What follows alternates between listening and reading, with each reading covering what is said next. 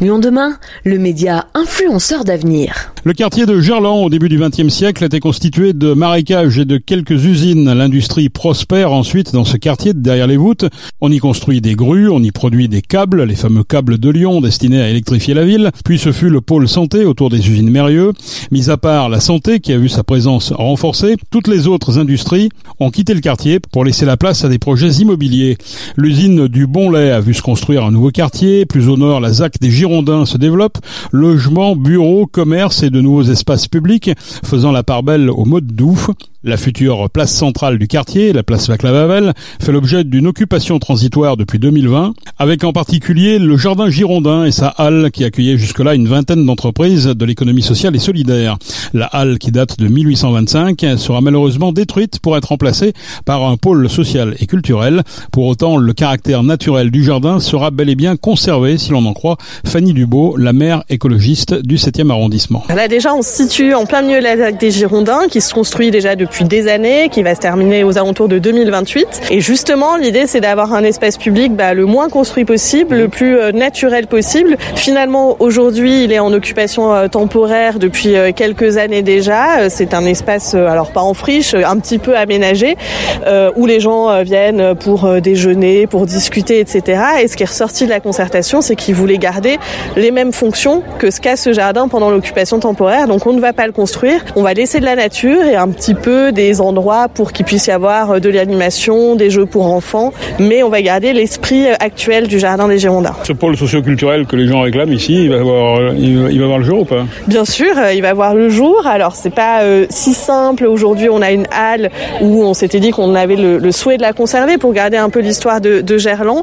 Et finalement, après étude, on s'est rendu compte que les sols étaient très très pollués, donc on ne pouvait pas garder la halle. Et donc là, aujourd'hui, on est en train de finaliser les plans. Donc il y aura au rez-de-chaussée du pôle social et culturel une crèche de 60 berceaux, puisque c'est un quartier qui accueille euh, beaucoup de familles, et puis ensuite des salles multi-activités, sportives, danse, euh, etc. Donc oui, il va voir le jour dans, dans quelques années. Comment un quartier comme ça s'adapte au changement climatique? Là, on voit aujourd'hui, il fait très chaud.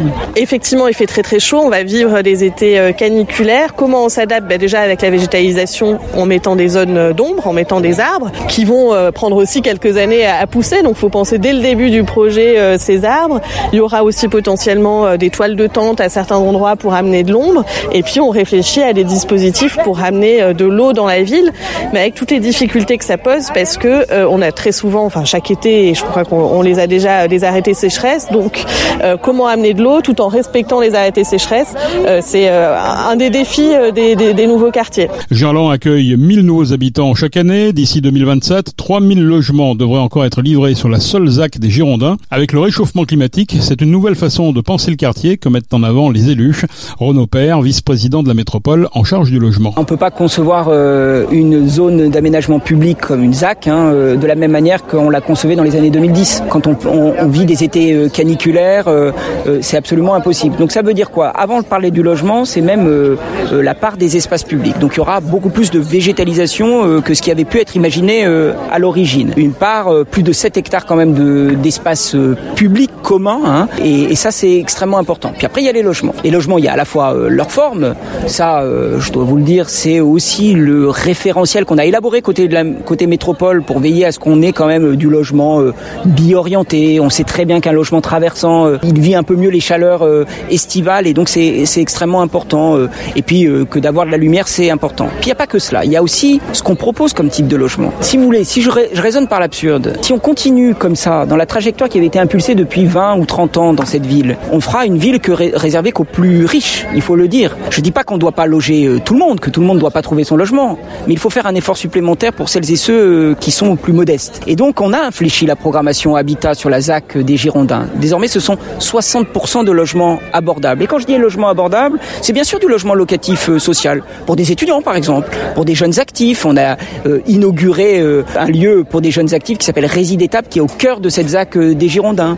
Mais c'est aussi de l'habitat coopératif pour des revenus plus modestes. Et puis aussi pour des personnes porteuses de, de situations de handicap. Je pense notamment au logement qu'on ouvre notamment pour les, les personnes autistes Asperger et ça c'est extrêmement important.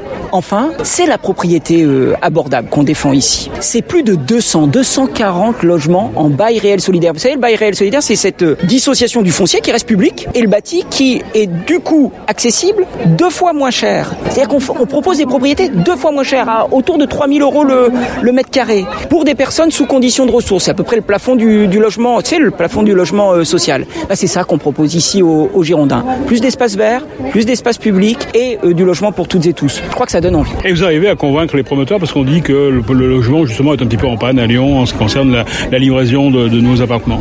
J'ai envie de dire, euh, puisque j'entends parfois l'opposition nous dire le logement est vraiment en panne à Lyon. D'abord, un, oui, le logement va pas bien à Lyon, mais j'aimerais beaucoup pour notre pays qu'il ne soit en panne qu'à Lyon.